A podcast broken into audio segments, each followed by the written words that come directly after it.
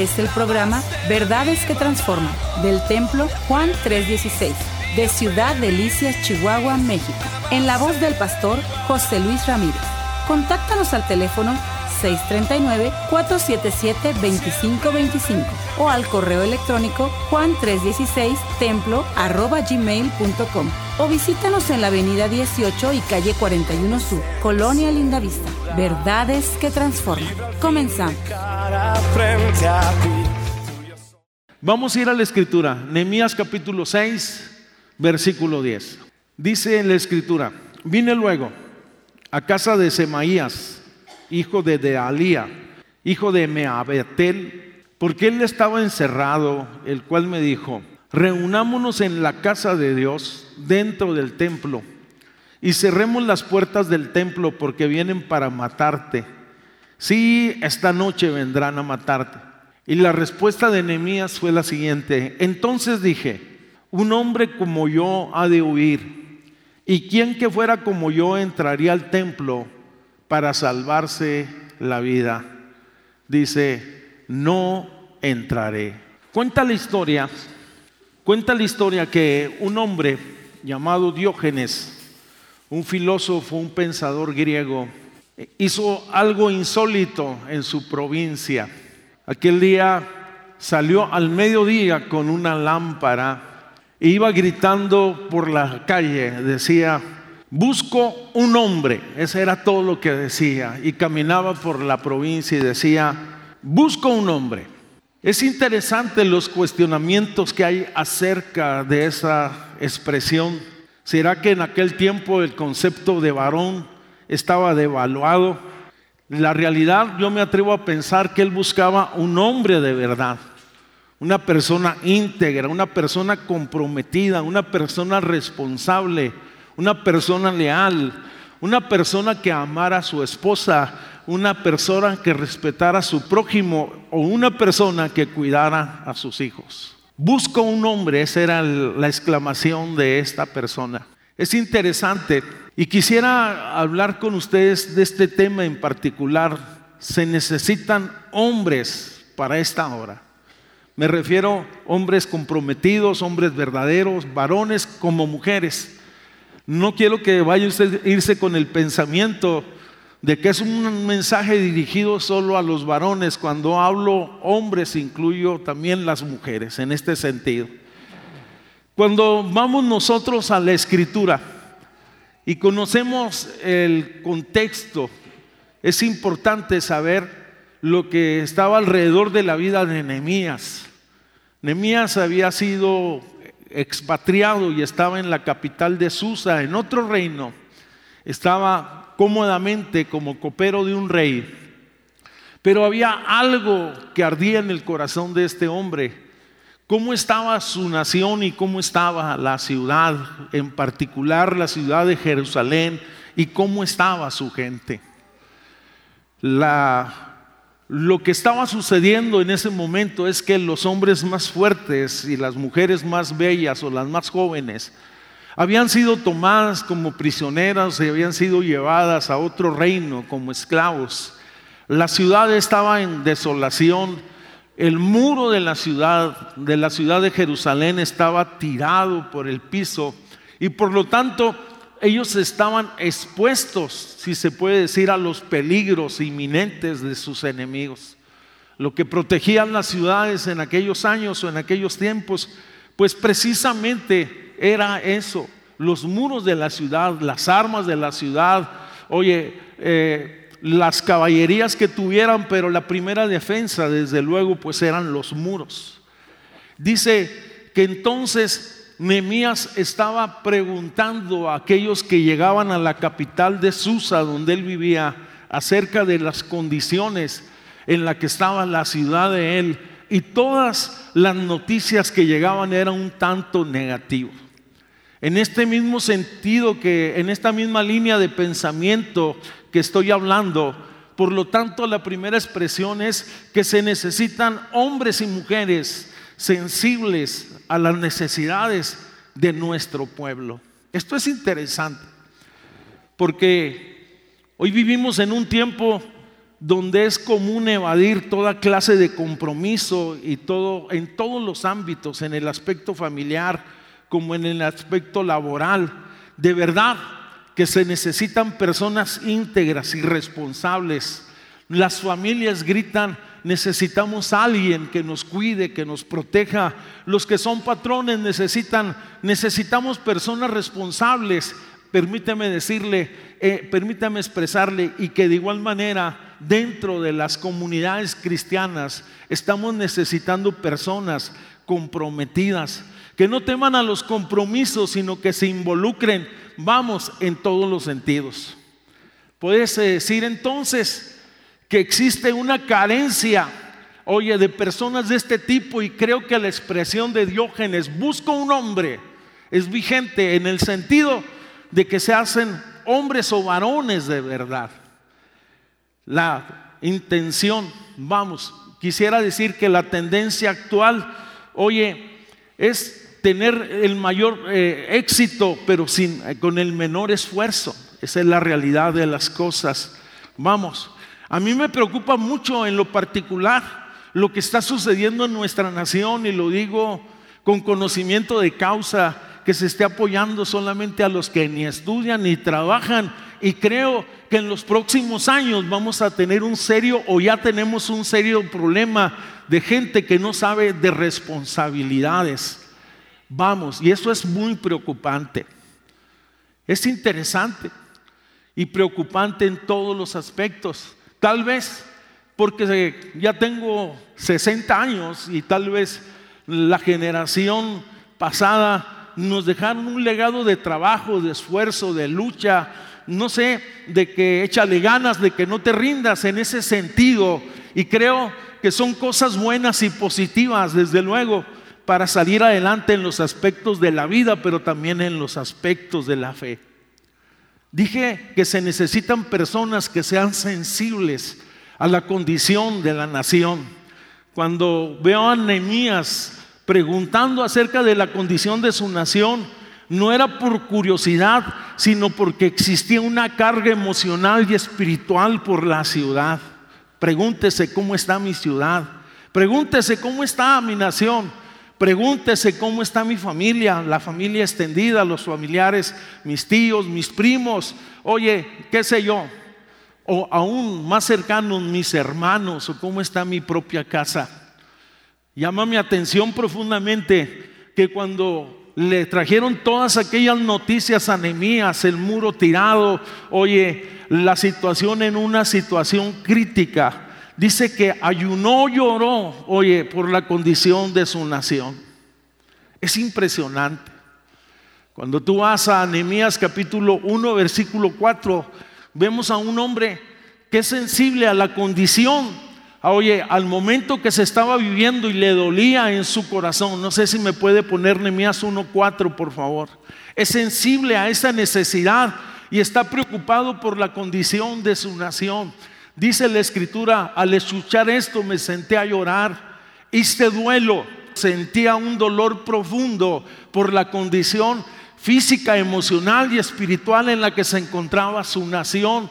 Y me llama la atención que dice, por algunos días, no fue un momento, no fue una emoción, no fue algo pasajero, sino por algunos días dejó de comer, ayuné, lloré al Dios de los cielos. Qué impresionante es eso. Vamos, vuelvo a preguntar, ¿cómo está nuestra nación? Creo que en nuestra nación hay desolación, hay angustia, hay temor, hay tantas cosas que haríamos una gran lista y que parecería como un, como un eh, noticiario amarillista, pero esa no es la intención. ¿Cómo está nuestra nación en el sentido espiritual? Brujería, hechicería, maldiciones al pie, oye, constantes, familias destruidas, divorcios y una situación eh, predominante. Y no quiero ser negativo, sino quiero ser realista porque el que es sensible puede ver con claridad todo lo que está sucediendo desde una óptica no curiosa, sino con la intención de hacer algo. Vamos, la pregunta es, ¿empatizamos? Oye, somos empatizantes, nos duele lo que está sucediendo o somos o, pasamos de largo ante el dolor de los demás. Empatizamos por nuestra nación, empatizamos por nuestra familia, empatizamos por los que están atados en drogas, en alcohol, en brujería, en hechicería. Empatizamos. Quiero hacer una pausa por los que están quebrantados de corazón. Fíjese lo que estoy diciendo. Empatizamos por los que hoy están llorando o los que están dolidos de corazón, porque esto es interesante. Dice que cuando Nehemías oyó la historia trágica de su nación, oró, ayunó y se humilló delante del Señor. Hace unos años atrás, antes de que comenzara toda esta situación tan violenta en México, me tocó conocer a un grupo de intercesores que habían estado ayunando y orando por México, hermano. Por cierto que en el mes de enero, si el Señor permite, vamos a comenzar un ayuno por nuestra ciudad, por la iglesia, no sé, por nuestras familias. Y este era un grupo de hermanos o de cristianos, una iglesia en particular, que eh, Dios había levantado como, como intercesores por las naciones y ellos, Dios les puso una carga muy profunda sobre nuestra nación y se vinieron aquí al Paso, Texas y estuvieron hospedados y luego cruzaban a Ciudad Juárez y recorrían por las calles de Juárez parándose, ayunando, llorando por algunos días. Impresionante. Sucedió algo inusual. Sintieron adentrarse un poco más acá y el caso es que llegaron aquí a esta ciudad y la realidad yo no tenía conexión ni amistad con ellos, pero otro pastor amigo me pidió que si yo los podía atender esos días o ese día en lo particular porque él estaba un poco ocupado. Me senté, hoy empecé a platicar con ellos. Ellos no venían buscando un púlpito para predicar, simple y sencillamente venían para tener un tiempo de intercesión por la nación. Hay veces uno como pastor es un poquito como desconfiado. O sea, hay veces tú dices, bueno, ¿qué estás haciendo? Vienes de tan lejos, vienes de diferentes partes del mundo, están juntos aquí, ¿qué está pasando? ¿No? O sea, te hacen muchas preguntas en ocasiones. Se quedaron al otro día, oye, y surgió una necesidad y terminamos esa mañana en un templo de aquí de la ciudad, porque había una necesidad orando y teniendo un tiempo, oye, orando por algunas necesidades que tenía un pastor o la familia pastoral. Pero hubo algo que me quebró el corazón. En la iglesia había una bandera de México ahí en el altar y aquel hombre, aquel pastor, agarró aquella bandera de México y luego la abrazó y empezaba a llorar como un niño. Y lo único que él decía, ten misericordia de esta nación, Señor. Y le voy a ser sincero, yo me sentí muy apenado porque dije, alguien que no es de aquí está orando, clamando y llorando por mi nación. Dije que se requieren personas que sean sensibles a las necesidades del pueblo de Dios o de nuestra nación. Bien podemos caminar oye, por la vida y no empatizar, porque yo estoy bien, pensamos que todos están bien. No, mis hermanos, no es así.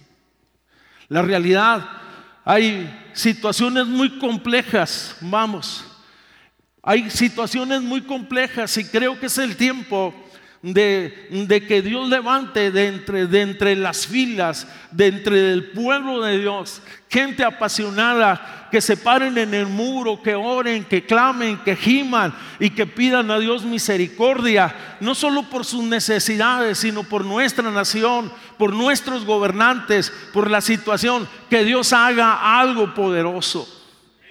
No solo se trataba de orar, yo quiero decirles, sino va más allá Nehemías Vamos, después de que oye la situación en la que está su nación, entonces dice que él, Nehemías, no rehusó el propósito divino, supo que tenía que hacer algo más por su nación. Yo no sé, Porque hay veces nuestra fe solo puede llegar a una reunión de jueves o de domingo o de martes, pero creo que nuestra fe tiene que trascender fuera de estas paredes, fuera de nuestra comunión, fuera de nuestro círculo, para ir más allá. Esa es la realidad de las cosas. Vamos, ¿sabe? Creo que en algún momento dado podemos también volvernos insensibles de la necesidad de los demás. Se necesitan hombres que no rehuyan al propósito divino, en otras palabras. Vamos, se trata no solo de ser un simpatizante, vamos, sino es alguien que abraza una causa. Porque solo puedo ser un simpatizante de una causa y nada más o un admirador. Vamos, en algún momento tengo la certeza y la seguridad que cuando Nehemías vio la dimensión del proyecto y tal vez cuando nosotros vemos la necesidad que está en las puertas de nuestra casa, en nuestra ciudad y en nuestra nación, tal vez nosotros digamos, eso es imposible, oye, es una situación que está desbordada, pues Dios es especialista en las cosas imposibles. Cabe la posibilidad que como, como aquel un profeta llamado Jeremías en algún momento dado a lo mejor quiso evadir el tema en el interior de su corazón. Dijo Jeremías cuando fue llamado, vamos, en un, en un tiempo muy parecido a esto, Jeremías capítulo 20, versículo 9, vamos a ver si lo ponen por favor en la pantalla. Dice, dije yo, no me acordaré más de él, se refiere a Dios, ni hablaré más en su nombre no obstante, había en mi corazón como un fuego. ¿Qué era lo que había en su corazón? Como un fuego ardiente metido en mis huesos. Trataba de rehuirlo, de sufrirlo y eso me ganaba. Qué impresionante es cuando Dios te impresiona que hagas algo. Tal vez no todos te van a entender y tal vez no todos te van a aplaudir.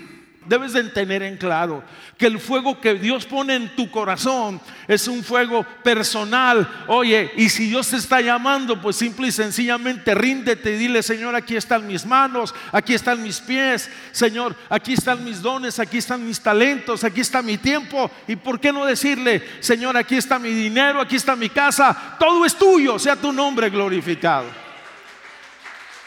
Nehemías inició orando. Segundo, pidiendo dirección. Oye, y es entonces que se empieza a gestar un plan de restauración en el corazón de un hombre, hacer algo por la ciudad, hacer algo por su nación, hacer algo por los que están en desgracia, hacer algo por los que están en opresión, hacer algo. Oye, tal vez nunca se imaginó la dimensión de, ese proyecto, hasta qué latitud llegaría. Vemos a Nehemías entonces haciéndolo conduciente, esperando los tiempos. Me refiero a los tiempos de Dios, no adelantándose, sino esperando que las puertas se abrieran. Y conforme se abrían las puertas, él avanzaba y veía el favor de Dios. Y el que era su jefe, el rey de esa nación, le dio todo su apoyo, le, le ofreció recursos, le ofreció protección, le ofreció, qué sé yo, tantas cosas. Y él dijo, el Dios de los cielos nos prosperará. Oye, tenía su confianza puesta en Dios, sabía que Dios suplía, sabía que Dios tocaba corazones, sabía que Dios abría puertas, sea su nombre exaltado y glorificado. Qué maravilloso es caminar cuando Dios va abriendo puertas delante de nosotros, haciendo cosas extraordinarias, sea su nombre glorificado para siempre. Dios es bueno. Y ves a Nehemías entonces saliendo del palacio de la seguridad, caminando a la ciudad de Jerusalén, camino de depredadores, de bandoleros, de despojadores, pero la mano del Señor estaba con él. Esto es lo interesante, la mano de Dios estaba con él. Y cuando la mano de Dios está contigo, no hay quien te toque. Vamos, eh, Él envía a sus ángeles alrededor nuestro, sea su nombre exaltado. ¿Sabes? Que me impresiona mucho que Nehemías no solo dio su tiempo, sino que invirtió de lo suyo. Ese asunto se trataba de ir más allá. Y en, las, en los primeros gastos, en los gastos primarios, Él fue el patrocinador de lo que se iba a hacer. Es impresionante. Vamos, esto es interesante. Porque podemos nosotros simpatizar con una causa, ya lo dije hace un momento, pero mantenernos al margen. Pero este hombre dice, vamos a sembrar en esto, que este es un plan y un propósito y un proyecto de Dios. Dije, dio su tiempo, dio sus fuerzas, dio su talento, pero también dio su dinero. Nehemías tenía una visión muy clara delante de él. Oye, Nehemías tenía la visión de reconstruir los muros de la ciudad de Jerusalén.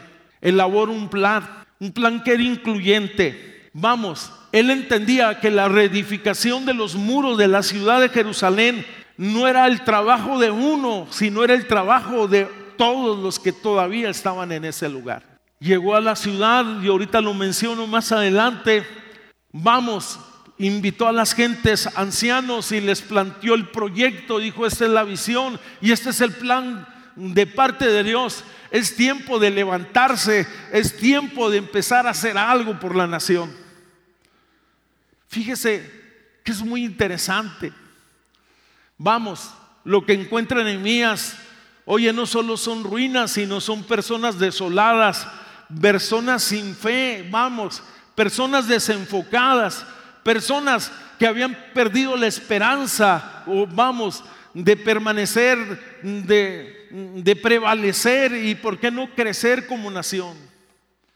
Tenían meses la ciudad de Jerusalén devastada y ellos viviendo entre los escombros. Qué impresionante es esto. Podemos acostumbrarnos, eso es lo impresionante en ocasiones, a vivir, oye, en una situación crítica, sin levantar nuestros ojos al cielo y permitir que Dios obre un cambio en nuestra vida, en nuestra casa, en nuestra familia o en nuestra ciudad o en nuestra nación. Podemos acostumbrarnos a todo lo negativo, pero creo que Dios nos está llevando como iglesia a ser la sal y la luz del mundo, mis hermanos. Volvemos al punto. Invitó para que se unieran la, la reedificación. No se trataba de una sola persona, no se trataba de un hombre valiente, de un visionario, sino se trataba de una nación que se levantara de su postración, de familias que empezaran a soñar nuevamente que puede ser diferente. Yo quiero invitarte, a lo mejor eres joven y estás aquí y a lo mejor el trasfondo familiar ha sido muy complicado, muy difícil, pero creo que tú puedes hacer la diferencia en tu casa y en tu familia. Yo creo que tú puedes hacer la diferencia. Oye, que si nos ponemos en las manos de Dios, muchas cosas pueden cambiar alrededor nuestro. Vamos, cuando llega Nehemías y logra animar a los que están en desolación, en oprobio en la ciudad de Jerusalén, empiezan primero que nada a quitar el escombro, a limpiar, porque no se puede edificar sobre escombros y eso hay que tenerlo presente. No se puede edificar sobre basura, no se puede edificar en lugares que son frágiles. Nuestra fe tiene que estar fundamentada en los principios y en los valores de su palabra.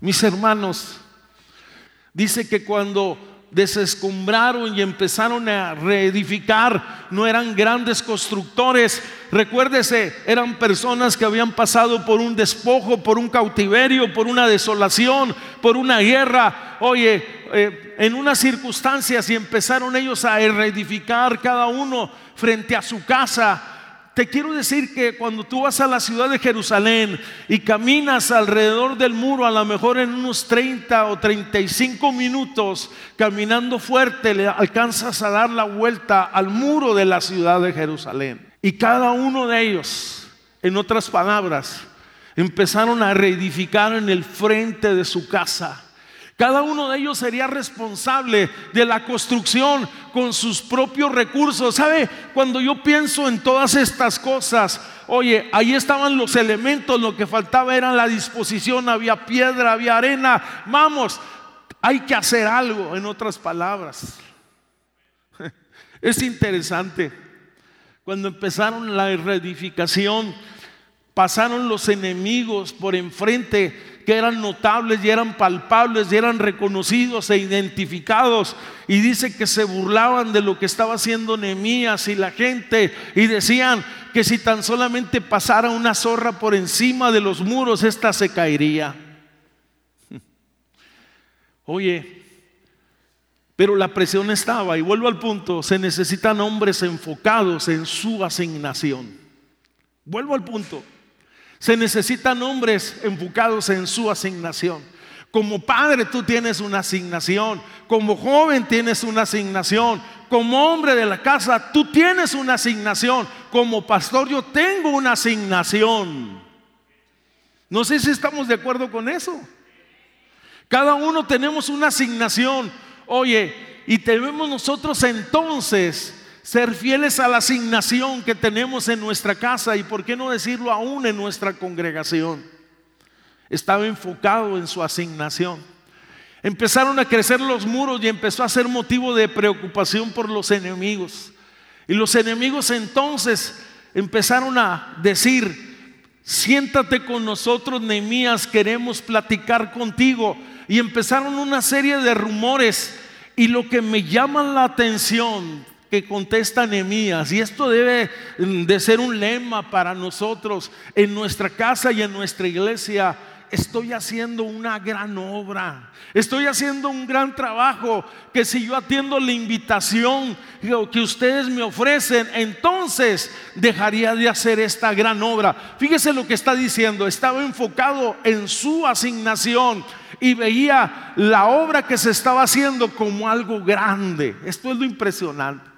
Porque hay veces, y quiero ejemplificarlo con algo muy sencillo, las mujeres que están aquí en algún momento dado pueden sentir que lo que están haciendo en su casa no es grande, pero permíteme decirte que lo que estás haciendo en tu casa es una gran obra. Estás edificando a tus hijos, instruyendo a tus hijos, cuidando a tus hijos, cuidando la casa y haciéndolo conducente para que todo esté bien. Los hombres, estoy haciendo una gran obra. A lo mejor trabajas ocho horas, nueve horas, estás haciendo, estás luchando por tu casa, por tu familia. Pero ahora quiero irme a la iglesia. Permíteme decirte que cuando hablamos de una gran obra, todo lo que compete a la obra de Dios es grande. Si estás en un ministerio que tú consideras que es pequeño, oye, te quiero decir que es grande a los ojos de Dios. Si estás en el cunero, es grande lo que estás haciendo. Si estás enseñando niños, si estás ayudándonos en el aseo, si estás ayudándonos con mujer, es grande lo que tú estás haciendo porque estamos edificando el reino. Si estás predicando en las calles, es grande. Si estás testificando, es grande lo que estás haciendo. El enemigo al ver el progreso de la obra se preocupó usó toda clase de estrategias para detenerlo. Y le quiero decir que siempre que se trata de edificar algo, siempre que se trata de edificar algo, una nación, oye, una iglesia, una familia, siempre habrá obstáculos. Siempre haber obstáculos. Usando diferentes métodos y formas desde la acusación, desde la murmuración, desde la opresión, o ataques directos vinieron sobre todo aquello. Creo que Diógenes tenía razón. Se necesitan hombres que se paren fuerte en los momentos difíciles. Hombres que no sean y mujeres que no sean ante la presión del enemigo. Se necesitan hombres que no sean ante la presión del enemigo. Vamos, los enemigos declarados, viejos enemigos, enemigos de Israel hasta el tiempo presente, los enemigos encubiertos, los que eran parte de la nación, con falsos argumentos. Y una de las cosas que acusaban a Nehemías, los falsos hermanos, es que decían, tú quieres edificar un reino y luego constituirte en el rey de la nación. Oye, Nehemías dijo, nada de eso, yo solo quiero reedificar la ciudad y ver la seguridad sobre mi pueblo. Ninguna de estas cosas logró desenfocar, oye, a Nehemías. Y cuando el enemigo nos logra desenfocar en los aspectos de la fe, entonces creo que ha ganado partido en nuestro corazón y en la misión que estamos haciendo se detiene. Nehemías ante todas estas cosas se mantuvo enfocado en lo que estaba haciendo. Pero me llama la atención que el enemigo cambió de táctica. Por cierto, que usó la intimidación como un arma poderosa y la falsa profecía como un arma destructiva. Y es el texto que leímos, que le dijeron a Nehemías, Nehemías tenemos un mensaje secreto para ti. ¿Y sabe qué es lo que más me preocupa? Que ostentaban usar el nombre de Dios. ¿Cómo debemos de ser cuidadosos con esos temas?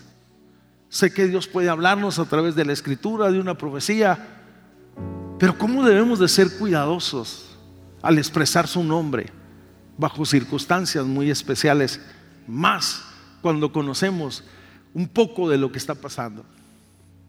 Nehemías, ven Nehemías, tenemos un mensaje para ti. Nehemías, tenemos información que tú desconoces. Esta noche, dice, vienen a matarte.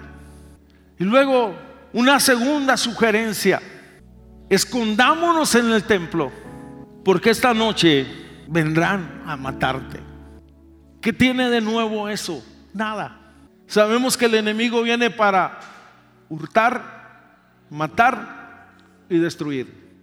El enemigo viene para hurtar, matar y destruir. ¿Qué tiene de nuevo? Nada. Esa ha sido la obra del diablo durante muchos años. Primero trata de robarte, primero trata de asediarte, de intimidarte y al último puede matarte. Desde luego, si damos ocasión para que eso, o quiere matarte, más que puede, quiere matarte.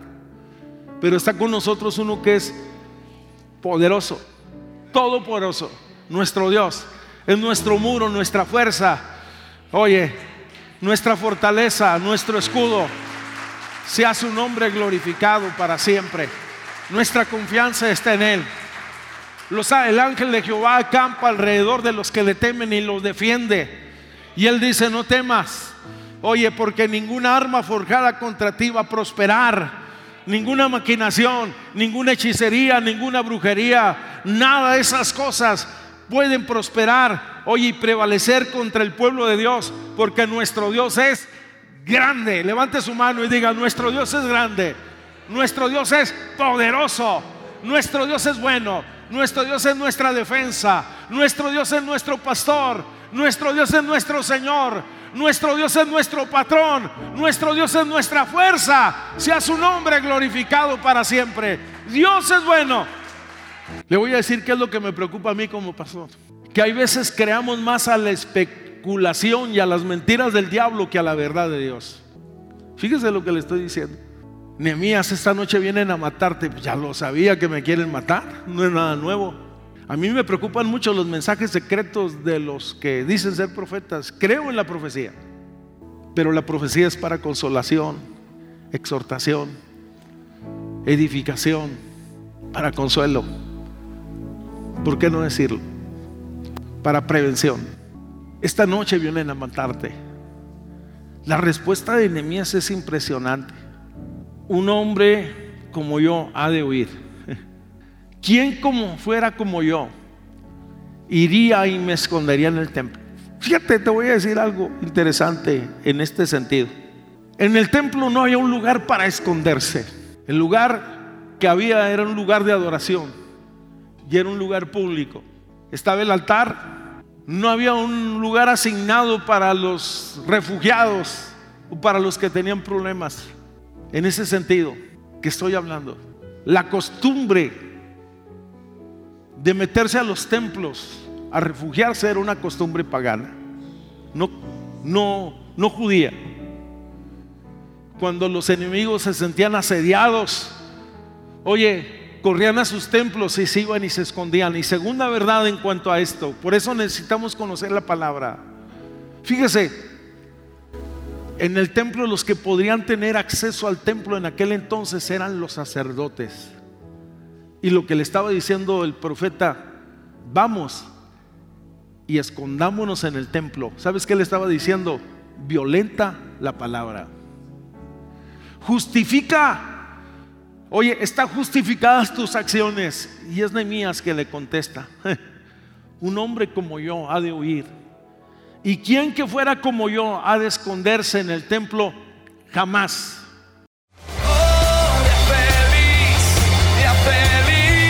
Este fue el programa Verdades que Transforman del Templo Juan 316 de Ciudad Delicias, Chihuahua, México. En la voz del pastor José Luis Ramírez. Contáctanos al teléfono 639-477-2525 o al correo electrónico juan316 templo arroba gmail.com o visítanos en la avenida 18 y calle 41 Sur, Colonia Lindavista. Verdades que Transforman.